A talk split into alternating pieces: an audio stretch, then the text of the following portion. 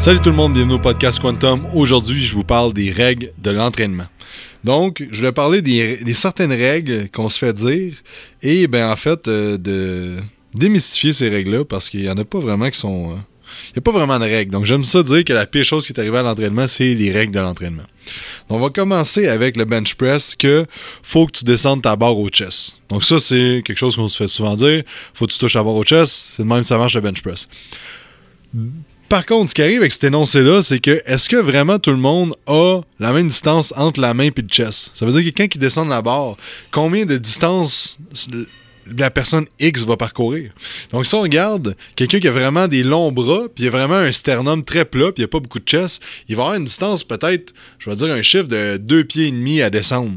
Tandis que quelqu'un qui a vraiment un gros chest et qu'il a pas des gros des, des avant, des avant-bras courts, il n'y aura pas beaucoup de distance à parcourir. Donc, c'est pas le, but du chest, de toucher la barre au chest, si tu fais du powerlifting, t'as pas le choix. Parce que c'est ça le point de, référence. Par contre, si tu t'entraînes pour gagner de la masse musculaire puis de, devenir fort, euh, de toucher ta barre au chest, c'est pas vraiment utile. Si, si quand tu descends ta barre, tes épaules vont vers l'avant, puis t'es pas de mener la scapula en, en place, et que ça, tu sens dans tes épaules quand tu arrives jusqu'au pec, mais il faudrait peut-être que tu te demandes est-ce que ça vaut vraiment la peine que je descende au pec? Donc, ce que j'aime faire, c'est que pour voir jusqu'où tu peux descendre, c'est que tu te mets en position comme si tu allais bencher. Tu descends les coudes le plus loin que tu peux vers l'arrière et tu regardes quelle est la distance entre mes mains et la poitrine. Donc là, c'est là que tu devrais descendre parce que c'est là que tu vas être capable d'engager ton chest. Si tu descends plus bas, ce qui va arriver, c'est que tu vas avoir une rotation vers l'avant au niveau de l'épaule et la charge va se mettre dans l'épaule puis dans le triceps plutôt que dans le pec. si tu veux développer un gros pec,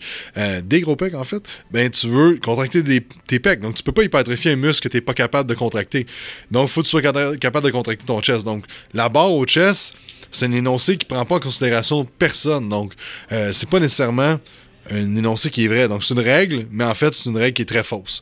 Et euh, aussi, si on regarde, euh, il y a des gens qui vont faire du bench press que la distance parcourue va être à peu près de 6 pouces, puis ils vont toucher leur chest. Donc, c'est sûr, ce monde-là, ils peuvent aller toucher leur chest sans problème. Donc, il faut vraiment regarder, vous, selon votre morphologie, selon l'angle de votre sternum, selon la longueur des bras, euh, jusqu'où il faut que vous descendiez au niveau du chest avec la barre. Prochaine règle, prochaine règle de l'entraînement on devrait pas squatter en bas de 90 degrés. Donc ça va aussi avec euh, la loi de faut pas que le genou dépasse les orteils. Mais premièrement, le 90 degrés. Donc, ce qui arrive, c'est que il y a beaucoup de gens que en bas de 90 degrés, ce qui va arriver, c'est qu'il va y avoir une perte de maintien au niveau soit du bas du dos, soit des abdos, soit les genoux vont rentrer. Il va y avoir quelque chose qui va se passer. Et on sait, on sait bien que c'est beaucoup plus facile le dernier, la dernière demi du squat que du squat complet. Donc ce qui arrive, c'est que c'est pas tous les, c'est pas tout le monde qui est capable de, faire un full squat complètement jusqu'en bas et qui est capable de maintenir le dos droit et euh, de pas avoir les genoux qui rentrent par en dedans et tout ça. Donc ce qui arrive, c'est que je crois, je sais pas d'où ça vient cette, euh, cette 90 euh, mais en fait, je crois fortement que c'est que les gens qui disent cet énoncé-là, ils veulent pas se casser la tête de trouver, OK, pourquoi la personne n'est pas, capable de descendre en bas de 90 degrés? Est-ce que c'est un manque de mobilité au niveau de la cheville? Est-ce que c'est un manque d'activation au niveau du pied? Est-ce que c'est un manque de mobilité au niveau de la, hanche? Est-ce que c'est des ischios qui sont trop faibles? Est-ce que c'est vaste interne fessier moyen? Euh, etc., etc., etc. Donc, c'est de se poser des questions pour voir pourquoi la personne n'est pas capable de descendre en bas de 90 degrés.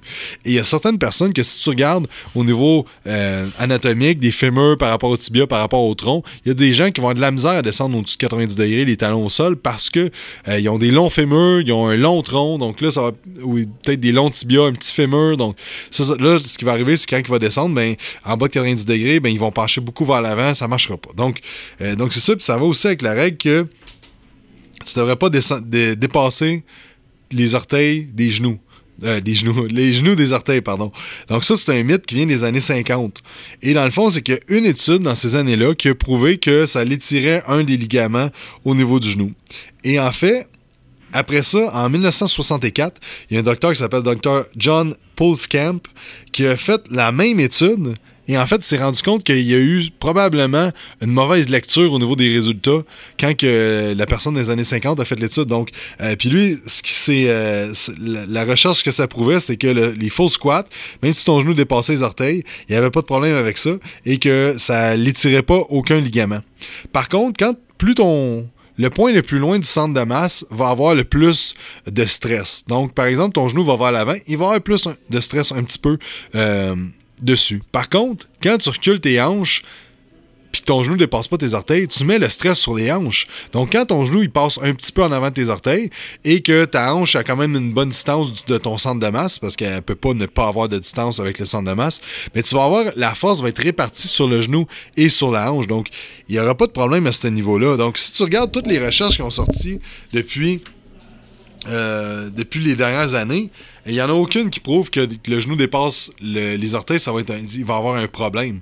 Et encore là, ça va dépendre de la maîtrise de l'exercice. Donc, si tu as une mauvaise maîtrise et tu n'es pas capable de contracter tes muscles durant le mouvement, mais là, c'est sûr qu'il va avoir un problème au niveau articulaire. Mais par contre, si tu regardes, il n'y a pas beaucoup de monde qui sont blessés au genou en faisant un full squat. sais, si tu regardes au niveau des sports, c'est quoi les sports qui ont le plus de, problèmes au niveau des genoux, puis de douleurs, puis de blessures? C'est le soccer, le, euh, le soccer et le football américain. Parce que c'est des, mouvements de rotation, puis c'est des torsions qui se passent au niveau du genou qui créent les blessures. Quand ton genou est dans le bon axe, puis les muscles sont assez forts pour maintenir le genou dans cet axe-là, il n'y a pas de problème. Si tu regardes au niveau de la thérophilie, tu peux pas avoir quelqu'un qui squatte plus bas que ça, puis il n'y a pas grand monde au niveau de la, thérophilie qui a mal dans les genoux. Oui, il peut avoir des certaines, des certaines euh, blessures minimes à cause de la surutilisation du patron moteur, toujours faire le squat de la même façon, mais euh, par contre il n'y a, pas de blessure majeure nécessairement au niveau des genoux. Si on regarde dans le bodybuilding, il y a beaucoup plus de, gens qui sont déchirés les, euh, les tendons euh, patellaires euh, avec le hack squat. Mais le hack squat augmente vraiment beaucoup le stress au niveau des genoux, donc c'est pas un exercice que tu veux mettre énormément pesant non plus. Et aussi, c'est que si tu regardes les dernières études, c'est que c'est pas nécessairement si ton genou dépasse les orteils, mais c'est plus quand est-ce qu'il dépasse les orteils. Donc c'est sûr que si tu pars ton mouvement, puis dans le premier euh, dans le premier quart du mouvement, ton genou est vraiment en avant de tes orteils, là il peut avoir un certain, euh, une certaine force trop grande qui va être mise. Mais si ton genou dépasse les orteils à, partir du 90 degrés, il devrait pas avoir de problème. Encore là, si tu as déjà des problèmes de euh, syndrome fémoro-patellaire, que tu as déjà des problèmes de genoux, que tu as déjà quelque chose, là, c'est sûr que de ton genou, s'il avance au-dessus de tes orteils, il va peut-être avoir un certain problème. Mais par contre, euh, règle générale, si tu as des genoux en santé, si tu fais une progression d'exercice optimale, tu devrais pas avoir de problème à squatter as to grass. Puis aussi, le squat, le full squat, que ton genou dépasse un petit peu tes orteils, euh, ça va augmenter le recrutement de tes fessiers, tes ischio-jambiers, tes quadriceps. Ça va, plus ton amplitude de mouvement est grande, plus tu vas avoir de recrutement musculaire, plus tu vas gagner de la masse musculaire. Donc, tu vas avoir beaucoup plus de recrutement musculaire si tu fais un full squat qu'un demi-squat. Donc, donc c'est ça, tout en gardant la tension constante. Et ça m'amène à l'autre point, qu'il y a l'école aussi qui va dire faut toujours du squat, squat ass to grass. Donc c'est toujours full squat, ischio qui touche au mollet. Encore là, faut prendre en considération que chaque personne est unique. Et il y a des gens qui vont avoir une extrême mobilité, qui vont être capables de descendre très bas au niveau du squat, mais qui vont pas être capables de maîtriser la contraction musculaire à ce niveau-là. Donc, ce qui arrive, c'est que quand tu descends complètement jusqu'en bas, si tu n'es pas capable de contracter ton quad, ben là, ça peut être ça peut être un petit peu plus dangereux au niveau des, genoux. Donc, moi, ce que je suggère, c'est que tu descends le plus bas que tu peux. Et après ça, tu contractes le plus fort que tu peux tes ischios et tes fessiers, puis tu vas voir que ça va remonter un petit peu. Et là, ça devient ton amplitude qu'on va appeler active. Donc, j'ai fait plusieurs vidéos là-dessus sur Facebook, sur Instagram. Allez voir ça sur notre page Quantum Training si vous voulez en savoir plus à ce niveau-là. Euh, mais faut que tu sois capable de contracter. Fait faut pas oublier que les tissus conjonctifs, c'est le plan B du corps. Donc, les plans, le plan A, c'est les muscles. Donc, c'est sûr que si tes muscles sont capables de contracter, tu n'auras pas de trouble au niveau, euh, au niveau articulaire. Ensuite de ça, prochaine règle, c'est squat la largeur des épaules. Donc, ça, c'est quelque chose qu'on se fait souvent dire. Tu arrives dans le gym, euh, fais-moi un squat, largeur des épaules. C'est ça, c'est tout le monde, largeur des épaules. Ce qui arrive encore là, c'est les différences anatomiques. Il y a des gens que tu vas leur dire squat largeur des épaules qui vont avoir un excellent squat, d'autres qui vont, ils vont plier comme un huître, ils vont pencher vers l'avant, il n'y a rien qui va marcher. Et il faut comprendre que les, la longueur du tibia par rapport au fémur, par rapport au tronc, va dicter beaucoup comment tu vas squatter. Donc, ça se peut que tu aies à squatter plus large pour avoir une bonne amplitude pour être capable de recruter tes quads. Et c'est pas, c'est pas vrai. Ça, c'est une autre règle. Quand tu squattes proche tu fais un exercice proche, les pieds collés, tu vas recruter plus de vastes internes ou externes. Plus tu vas large, plus c'est vaste externe, whatever. encore là, c'est un mythe. Je sais pas comment ça, ça. doit venir de certains bodybuilders qui sentaient mieux le vaste externe en faisant un, euh, un squat qui est très proche. Mais bref, Parce que le quad, il va juste faire de l'extension du genou. Peu importe la position. Donc, oui, plus large, il va y avoir plus de fessiers, plus d'adducteurs qui va travailler. Par contre, il va y avoir autant de quad. Donc, c'est pas que plus tu vas large, moins il y a de quad. Il y a autant de quad toujours parce que ça fait de l'extension du genou. Donc, ça, c'est un, autre, euh, un autre mythe. Mais revenir à la largeur des épaules, c'est qu'en fait, euh, il va y avoir des différences anatomiques au niveau des segments, mais il va aussi avoir des différences anatomiques au niveau des os. Donc, par exemple, euh, j'enseigne dans mes cours de, biomécanique, je montre des photos de, des têtes fémorales, donc des fémurs avec une tête fémorale. Et il y a 6 ou 8 exemples de têtes fémorales avec toutes des orientations de têtes fémorales différentes. Donc ça, ce que ça nous dit, c'est que certaines personnes en position de squat, l'os, les, os, comment ils sont faits, il faut qu'ils soient dans une position de plus de rotation externe. Il y en a qui peuvent être vraiment les largeurs des épaules, mais il y en a que les os ne permettent pas de rentrer vers l'intérieur. Donc ça, c'est important de, juste avoir ça en tête quand tu regardes un, client squatter ou quand vous, vous regardez squatter, dire, Crime, est-ce que j'ai vraiment ce qu'il faut pour squatter largeur des épaules? Euh, donc c'est ça. Donc ça, c'est une des pires règles, euh, squat l'argent des épaules, il n'y a rien qui prouve ça. L'argent des épaules à qui? Pourquoi tes hanches seraient la même largeur que tes épaules? Donc, il y a du monde qui a des petites hanches vraiment pas larges, puis des épaules quand même assez larges. Donc là, eux, qui soient un peu plus larges. C'est ça que ça veut dire. Fait que, puis d'autres, le contraire, il y a du monde qui a des, hanches super larges, puis n'ont pas d'épaules. Donc là, largeur des épaules, mais là, c'est en dedans de tes hanches. Fait là, ça n'a pas de sens. Fait faut juste se poser des questions sur ces règles-là, puis quand tu entends quelque chose, mais te poser plus loin que juste dire OK, cette personne-là a dit ça, c'est ça.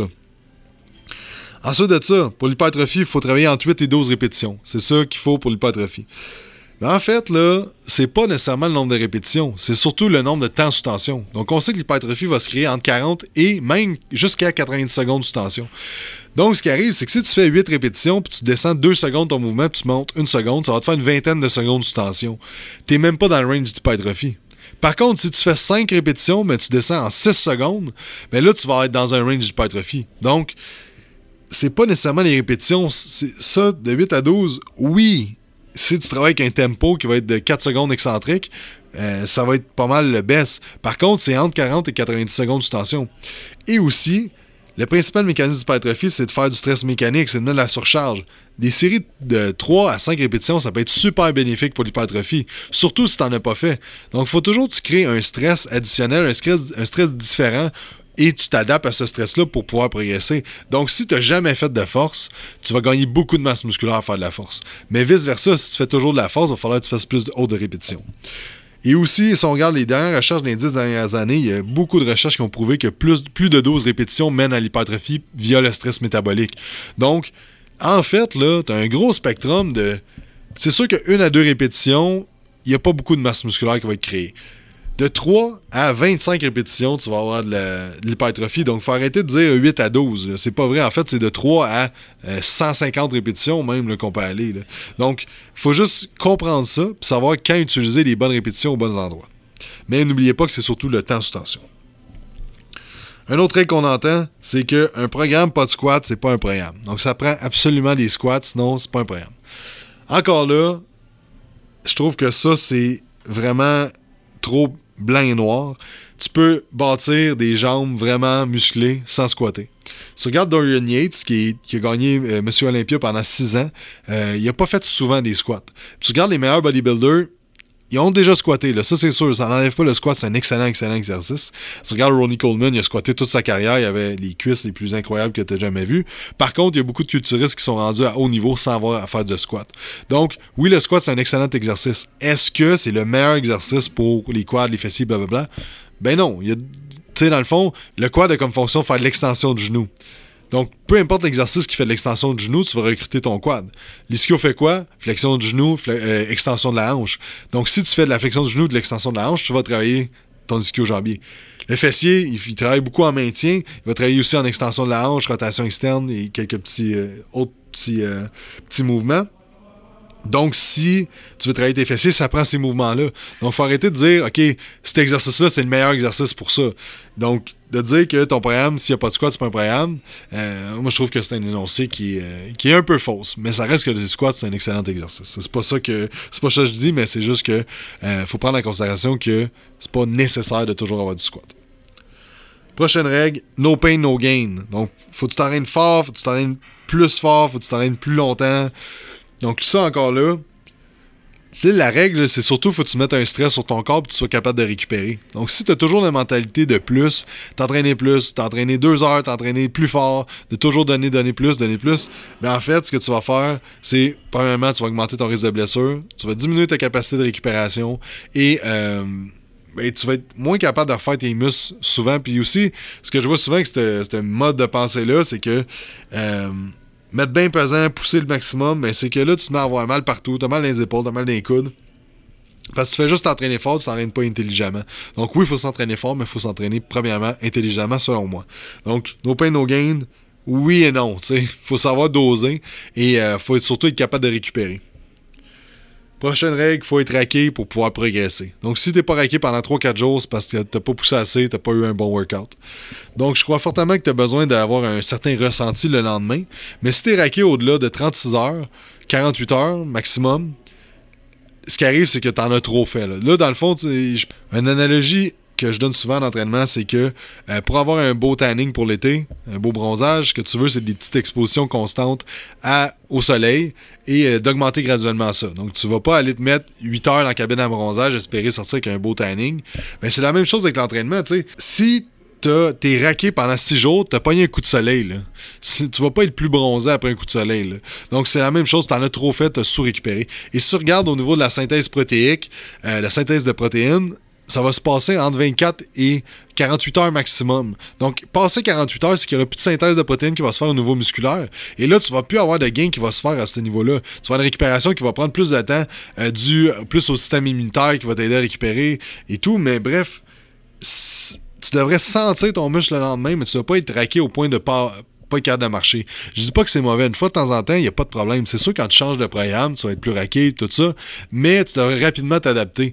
Donc, donc, être raqué, c'est pas nécessairement un gage de succès, c'est souvent un gage de sous-récupération. Il faut que tu regardes au niveau ton stress, ton sommeil, ta digestion. Regarde au niveau tes habitudes de vie pour augmenter euh, ta récupération.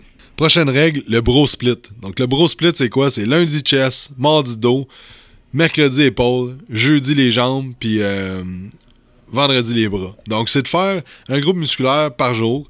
Et ça, dans le fond, ça a été popularisé beaucoup euh, dans les années 70 avec le bodybuilding. Ce qui arrive avec ça, ce split d'entraînement-là, je l'appelle le bro split parce que c'est même pas un split de bodybuilding parce que c'est pas optimal pour gagner de la masse musculaire. Ce qui arrive avec ça, c'est que les gens qui ont popularisé ça, premièrement, il y avait des bonnes génétiques. Deuxièmement, ils prenaient des produits anabolisants. Et euh, troisièmement, ben, ils s'entraînaient très, très, très, très, très fort. Et ce que ça faisait, c'est que si tu es capable de créer assez de dommages musculaires pour être acquis du chest pendant une semaine et que tu prends des, produits anabolisants, des stéroïdes anabolisants, tu vas être capable de récupérer pour avoir des gains avec ça. Mais ce qui arrive, c'est que si tu touches ton muscle une fois par semaine, ce qui arrive, c'est que ta synthèse protéique se fait de 36 à 48 heures, comme j'ai expliqué tantôt. À partir de là, tu devrais être capable de refaire ce groupe musculaire-là. Et ce qui arrive, c'est que tu vas avoir un gain qui va se faire au niveau musculaire après avoir, avoir euh, touché ton muscle, après l'avoir entraîné. Et ce qui va arriver, c'est qu'après ça, il va y avoir une diminution des gains puis avoir une stagnation au niveau de, euh, des gains. Donc, ce que tu vas faire, c'est que tu aurais gagné si tu aurais touché ton muscle après 3 à 4 jours, 4-5 jours, mais là, tu as trop attendu, tu es revenu au point de départ. Donc, pour quelqu'un de débutant intermédiaire, même avancé, tu devrais toucher tes groupes musculaires au maximum, tu sais, au moins deux fois par semaine ou une fois aux cinq jours maximum. Donc ça devrait pas être nécessairement plus que ça. À part du monde qui prend des anabolisants, là c'est un autre game à ce niveau-là. Mais si tu es naturel, tu veux gagner plus de masse musculaire, travaille tes, chaque groupe musculaire au moins une fois aux cinq jours ou deux fois par semaine. Ça, ça va être l'idéal. Prochaine règle, le cardio longue distance va augmenter ton cortisol, va faire prendre du gras puis perdre la masse musculaire. Ça, ça a été beaucoup popularisé par Charles Pelquin. J'adore vraiment tout ce qu'il a fait pour l'industrie et tout. Par contre, cet énoncé-là, je suis moins d'accord avec ça. Et pourquoi? Parce que, oui, si on regarde les recherches, les gens qui ont fait du cardio longue durée dans leur vie ont plus de risques d'Alzheimer. Ils ont plus de problèmes reliés à un haut taux de cortisol et tout ça. Par contre, on regarde les recherches sur du monde qui ont fait des marathons toute leur vie. Donc là, ce qui arrive, c'est qu'il y a une différence entre toi faire 60 minutes de cardio le matin, relax, dehors, avec le soleil, la musique puis tout, et quelqu'un qui fait des marathons à, toutes les fins de semaine. Donc là, il y a une différence qu'il faut prendre en considération. Sais, si tu t'en vas marcher dehors avec ton chien pendant une heure le matin, c'est-tu stressant? Il n'y a pas grand-chose de stressant là-dedans. Oui, ça a augmenté un petit peu les hormones de cortisol, mais c'est peut-être une bonne chose le matin aussi de les avoir un petit peu plus élevés. C'est-tu plus stressant ça ou d'être pogné dans le trafic puis d'être stressé d'arriver en retard? Puis ça, ça c'est pas mal plus stressant que de faire ton cardio le matin. Donc, le cardio fait de façon intelligente, donc, euh, de faire. Euh, de, pas, d'aller courir à l'extrême, de, faire des courses, euh, puis finir à 40 km par semaine, puis ça. Mais de faire du cardio à jeun, ou pas à jeun, de, longue durée, même si c'est à une heure. Il n'y a pas de problème au niveau du cortisol. Même ça peut juste être bénéfique de faire ça le matin. Donc, ça, c'est un, un mythe ou c'est une règle que on entend des fois que c'est pas vraiment c'est pas vraiment vrai en fait. Là. Et aussi, ça peut nous amener à dire que le cardio à intervalle est plus intéressant pour la perte de gras. Si on regarde, tu vas avoir un petit peu plus de donc de, de perte de gras, d'activation métabolique dans ta journée. Oui, un petit peu plus. Par contre, tu vas avoir plus de dommages musculaires qui vont être créés. Et oui, le, le cardio intervalle, ça peut être très, très, très intéressant. Par contre, il euh, n'y a pas de grande différence au niveau des recherches, au niveau du cardio à, vitesse continue. Donc, je pense fortement que si tu t'entraînes en musculation, le cardio intervalle, ça peut peut-être être contre-productif, euh, surtout si tu es en restriction calorique. Par exemple, si tu te prépares pour une compétition de fitness ou, euh, ou juste que tu fais une cote, que tu veux perdre le plus de gras possible. Donc, je pense que le cardio à de vitesse continue, ça peut être super, un outil super intéressant. Ça va t'aider à baisser ta pression sanguine, ça va augmenter tous tes, facteurs, tes, euh, biomarqueurs, euh, ton battement cardiaque va baisser, tu vas avoir une meilleure récupération entre tes séries, tu vas avoir une, meilleure récupération dans ta semaine aussi au niveau musculaire. Donc, le cardio, ça peut être un, super bon outil. Puis même en prise de masse musculaire, faire deux fois du cardio, 30 euh, minutes, 20 minutes dans ta semaine, ça va être super bon pour augmenter tes performances dans le gym. Prochaine règle tel exercice, c'est le meilleur exercice pour tel groupe musculaire. Donc, par exemple, le barbell curl, c'est le meilleur exercice pour les biceps. En fait, il n'y a pas de meilleur exercice, il y a seulement une meilleure exécution puis un meilleur choix d'exercice par rapport à la personne. Donc, j'ai parlé beaucoup des, euh, changements anatomiques qu'on a d'une personne à l'autre, mais tu peux pas d'avoir un meilleur exercice. Ça n'existe pas parce que personne n'est fait pareil. Et même s'il y a des grandes lignes, pourquoi vraiment qu'un closium bench press serait mieux qu'un flat extension? En fait, oui, il y en a peut-être un qui va recruter plus de muscles, euh, plus d'unités motrices. Est-ce que ça va être vraiment meilleur? Et à quel moment que ça va être meilleur dans ton entraînement? Donc, est-ce que c'est le meilleur exercice au début de ton entraînement? Donc, il manque un peu de choses à, à cet énoncé-là. Je, comprends un peu le, sens de l'énoncé. Par contre, il faut se demander pour le meilleur exercice pour qui et pourquoi, puis à quel moment de ton entraînement.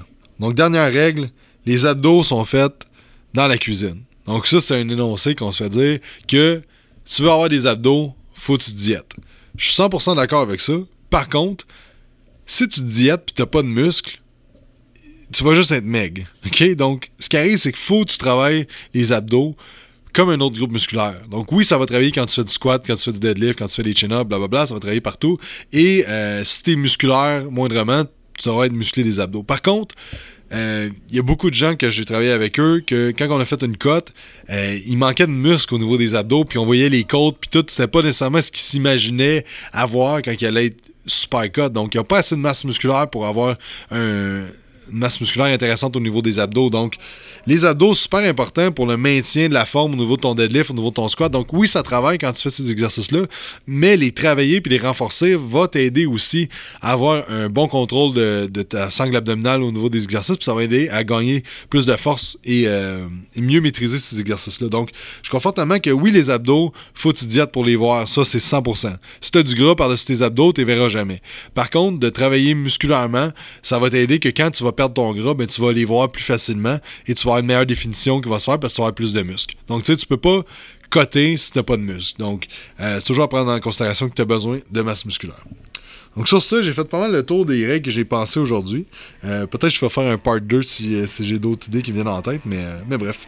Donc merci à tous d'avoir écouté, j'espère que vous avez apprécié. Si vous aimez ça les podcasts, n'oubliez pas de laisser un petit review sur iTunes, un petit 5 étoiles, ça nous ferait grandement plaisir. Si jamais vous avez quelqu'un que vous voulez avoir sur le podcast, vous pouvez nous écrire sur Instagram, Facebook, Quantum Training.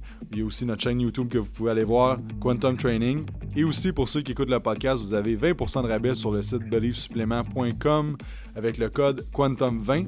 Si vous voulez un shaker, incassable en acier inoxydable, pas de BPA. l'excellente compagnie Mana Apparel vous offre 15% de rabais avec le code Quantum15. Sur ce, passez une excellente journée et on se dit à la prochaine.